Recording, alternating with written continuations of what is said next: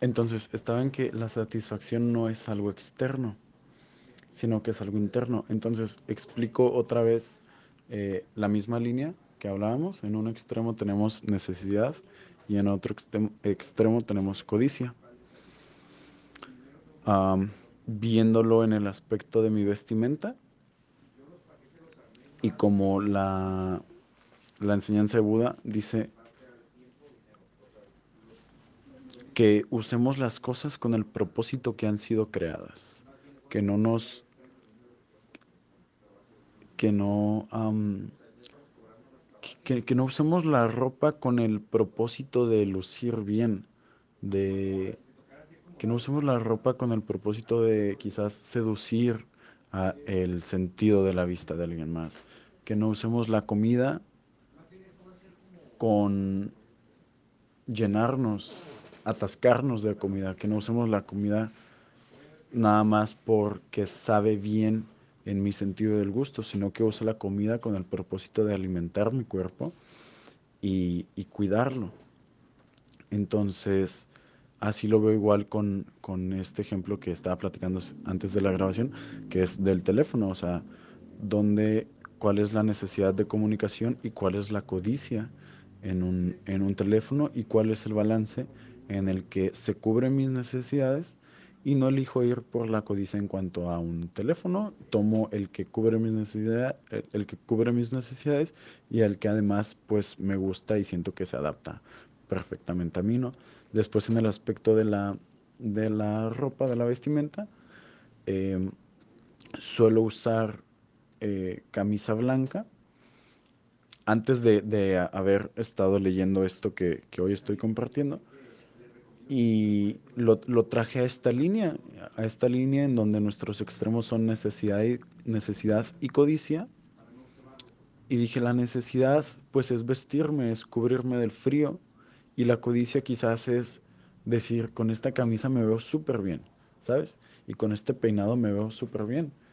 Y tal vez con esta camisa me veo mejor o soy mejor. O sabes, creencias quizás inconscientes de que si me pongo esta camisa, quizás me, van a aceptar, quizás eh, me van a ver como alguien más formal, ¿sabes? Que no digo que, esté mal, creo que hay que, creo que es muy válido poder estar consciente de qué es lo que cada cosa comunica y usarlo a nuestro favor. Sin embargo, en este momento que estamos hablando, hablando de la enseñanza de Buda y la línea entre necesidad y codicia, yo dije, pues la camisa blanca cubre mi necesidad totalmente de vestirme.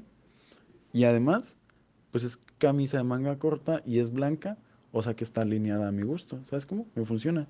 Y ya cuando me pongo la camisa blanca, ya no pierdo tiempo en pensar si se, si me ve bien o si se me ve mal. Es como que me pongo la camisa y así a seguir creando la vida. O cuando tengo mi teléfono, ya no pienso como que si si es, no, no, estoy pensando si es el mejor teléfono, sino es como que cubre mis necesidades y ya no hay una satisfacción, ya no hay una distracción en el lujo de, de lo que podría ser. Porque tengo un ejemplo en donde sí eh, me satisfacía yo en el lujo. Aquí en el teléfono y en la ropa es fácil eh, poner los ejemplos y decir, no, pues yo estoy del lado de la necesidad y tengo un balance eh, que yo creo que es, es bueno. el siguiente ejemplo es en el carro. Suelo usar un carro que desde mi punto de vista es lujoso y desde mi punto de vista, cada vez que lo uso, suelo satisfacerme en ese lujo, suelo satisfacer mis sentidos, cómo se ve el carro, ¿sabes cómo? Cómo se siente en mi cuerpo los asientos, cómo se sienten en mi dedo los botones, ¿sabes? Esa vivencia al, tacto que te dan los botones, eh, cómo se siente el volante cuando lo manejas, cómo se escuchan, cómo se escucha la música, ¿sabes? Suelo cotidianamente satisfacerme en los lujos de ese carro. Y después, hace poquito, usé otro, muy distinto, uno que estaba en el otro extremo de la línea, que ese carro servía nada más con el propósito que ha sido creado, transporte. Y me sentí como muy livianito, ¿sabes? Me sentí como que, como cuando uso camisa blanca, como que es como que me la pongo y vámonos, ¿sabes? Como a seguir creando la vida. Entonces, en ese momento cuando me subí a un carro, que no había nada que gozar a través de mis sentidos de ese carro, no me distraje, ¿sabes cómo? No me distraje con nada. No, no llevé mi, mi atención de mis sentidos a ninguna parte del carro y entonces ahí es, vamos a lo próximo. ¿Sabes cómo? Es como vamos a lo, a lo que sigue. Estoy vestido, tengo mi herramienta de comunicación y tengo mi herramienta de transporte. Vamos a seguir creando la vida. ¿Me explico? La vida no se me va en lo que he visto, en cómo me comunico, ni en cómo me transporto. ¿Sabes? Entonces manejé este carro y yo dije, es que este carro de hecho todavía no cubre mis necesidades completas, porque en este momento parte de mis necesidades, o parte de lo que yo creo que son mis necesidades, es poner música mientras voy, mientras voy en el carro. Y en ese carro no podía poner eh, mi teléfono, no, no lo podía conectar, o yo no encontré la forma de hacerlo, ¿sabes? Entonces yo dije, entonces creo que no cumple con mis necesidades de forma que no está balanceado, ¿me explico? O sea, si hay una atención a que hay una necesidad que el carro no me está satisfaciendo, ¿sabes? Entonces yo dije, ocupo encontrar el equilibrio entre un carro que cumpla mis necesidades y así como mi teléfono, pues que además me guste, ¿sabes cómo? Que cumpla todas mis necesidades. A este teléfono pues le sobran y a la ropa que uso, pues una camisa blanca, pues no es, no es como que le sobre, queda justa. Entonces, ¿qué piensas de, esta línea que en este momento tengo muy reflexiva acerca de la necesidad y la codicia y encontrar un balance personal, pienso yo, ¿sabes? No sé, ¿te, hace pensar como que en algo?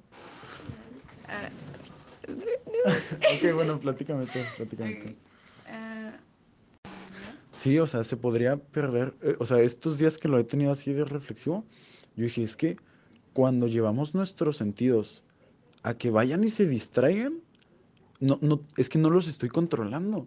¿Sabes? En cuanto pasa un carrazo enfrente de mí, yo ya no estoy controlando mis sentidos, yo ya no estoy controlando mi vista. ¿Sabes? Mis ojos se quedan pegados, así. En cuanto escucho una buena canción, y también estamos hablando de música porque estamos hablando de los sentidos, eh, en cuanto escucho una buena canción, es que mis oídos ya se quedan clavados, ¿sabes? Ya, ya no soy como, ya no tengo el control, ya no tengo el manejo de mis propios sentidos, ¿sabes? Es como que se van, se distraen. Entonces imagínate cuando eh, te distrae de una forma tan extravagante que podrías comprar económicamente, quizás te, estás, te está distrayendo de forma que tú ya no tienes ese control, ¿sabes?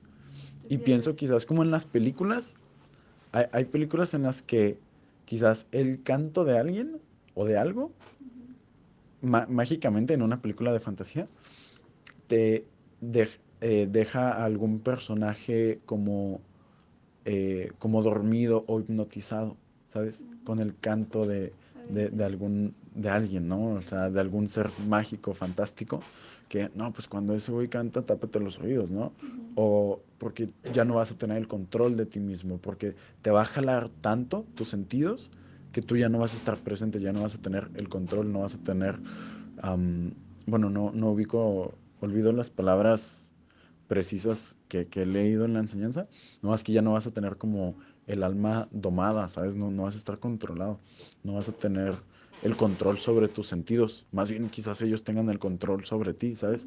Entonces imagínate si te encanta eh, satisfacerte, satisfacerte en, en la comida y en cómo sabe, y al mismo tiempo te gusta satisfacer tu vista con siempre, bueno, a mí sí, ¿no? Porque soy fotógrafo, entonces ahí sí, la verdad.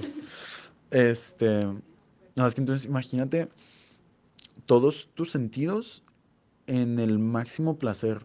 O sea, piensa qué es lo que más te gusta de todos tus sentidos, de cada uno de tus sentidos, y qué sucede si te emborrachas, ¿sabes? De ellos, de tus propios sentidos. Si los dejas ir, que se vayan al límite, eh, el tacto, la vista, el gusto, eh, la escucha.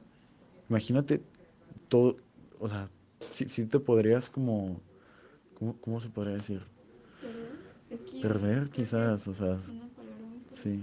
Sí, digo, sí es una palabra muy fuerte. Y, y lo que sucede es que cotidianamente gozamos de nuestros sentidos sin creer que haya algún, algún conflicto, algún problema después de ello, ¿sabes? O es que simplemente no solemos relacionar que la pasión de nuestros sentidos está ligada a un sufrimiento.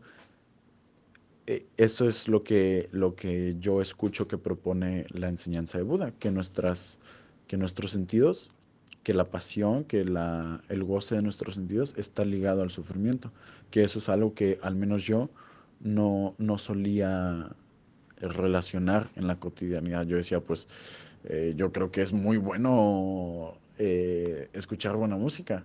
Yo creo que es muy bueno eh, ver un, un, buen carro, ¿sabes cómo? sin embargo, pues sí creo que no va a ser lo mismo ver un bonito atardecer a través de nuestra vista, ¿sabes? Que ver un muy buen carro. o sea, en mi caso es, es, lo que pienso y digo, wow, o sea, obviamente, eh, si, si, lo llevamos al extremo y lo llevamos al, al a, tal cual como dice el libro, pues obviamente tampoco podría yo dejar satisfacer mi vista en, en un atardecer, ¿sabes cómo? Porque en cuanto mi vista se quede clavada ahí, entonces yo ya no tengo el control de mis cinco sentidos. ¿Qué piensas? Pues sí, o sea, es que, como te decía yo, concuerdo. Ya unos días después de la grabación con Aime de ese episodio que acabo de escuchar, y en estos días que he leído y aprendido y reflexionado más acerca de, de los temas que, que, platicamos ahí, voy, a añadir que eh, simplemente una muy breve explicación, ya que es donde yo más tenía la duda yo más tenía duda en cuanto a cómo es que en el budismo se relaciona el deseo con sufrimiento. Y la relación que hay aquí es que eh, en el budismo se cree que un deseo viene de un apego a la vida. Y pues un apego está, es, es algo como mal visto, o no que sea mal visto, sino que eh, el chiste, el, el, o vaya, el llegar a la iluminación eh, es un sitio en donde no hay apego, en donde no estamos anclados a nada. Entonces, eh, el deseo es, es, una representación, es una manifestación de cómo nosotros tenemos un apego a la vida. Entonces, cuando nosotros estamos satisfaciendo eso, estamos como obedeciendo el apego que nosotros tenemos a la vida sin estar conscientes de ello, simplemente eh, manteniendo estable ese, ese apego que nosotros tenemos a la vida.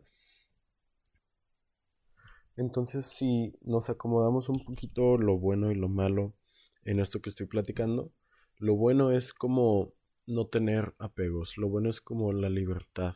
Y la libertad y la quietud del alma se consigue cuando no estás apegado a nada, cuando cuando estás domando y siendo totalmente responsable y no dejas que tus sentidos se vayan como niños desobedientes a donde sea que se les antoje ir en ese momento.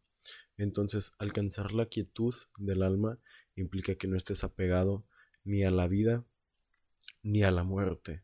En otras palabras, es que no le tengas miedo a la muerte y que no ames la vida porque estar eh, en una de estas dos plataformas en donde tú le tienes miedo a la muerte o amas la vida, de alguna forma estás en un extremo.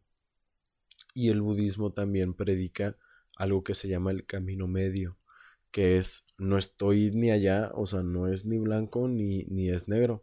Y esto se, se aplica muy, muy constantemente en muchas reflexiones, es no estoy ni tan allá ni estoy ni tan acá, ¿sabes? Y obviamente en cada situación es válido, mm, como se dice, ponerlo a prueba, evaluarlo por sí mismo y, y vaya, es que no, no hay, no, el budismo no es una, no es una ley, vaya, es una religión, es algo que se puede interpretar, no son matemáticas, Así que siempre hay oportunidad, digamos, como de negociación. Hay oportunidad de que suceda algo que en otro sitio, en otro sitio y en otro tiempo es otra cosa, sin embargo, desde, desde las mismas bases del camino medio, la iluminación, los no apegos, todos estos temas. Así que dejo esto aquí en Spotify pensando que los siguientes capítulos eh, algo de esto voy a seguir platicando y esto es como una pequeña introducción que pues de alguna forma necesito que esté acá y ya, ya la explicación que, esté aquí y que después nos podamos seguir partiendo de aquí a, nuevas, nuevas ideas, nuevos sistemas, nuevas creencias. Sin embargo, pienso que muchas cosas de aquí, de algo que es como este podcast, va, va a salir y va a surgir y el haber ya explicado esto que, que he ido aprendiendo estos últimos días ya me da la tranquilidad de que después eh, poder seguir metiéndonos en ideas más profundas o complejas acerca de estos mismos temas. Eh, así que gracias por escuchar estos, estos temas, esta plática. Y nos vemos en la siguiente plática.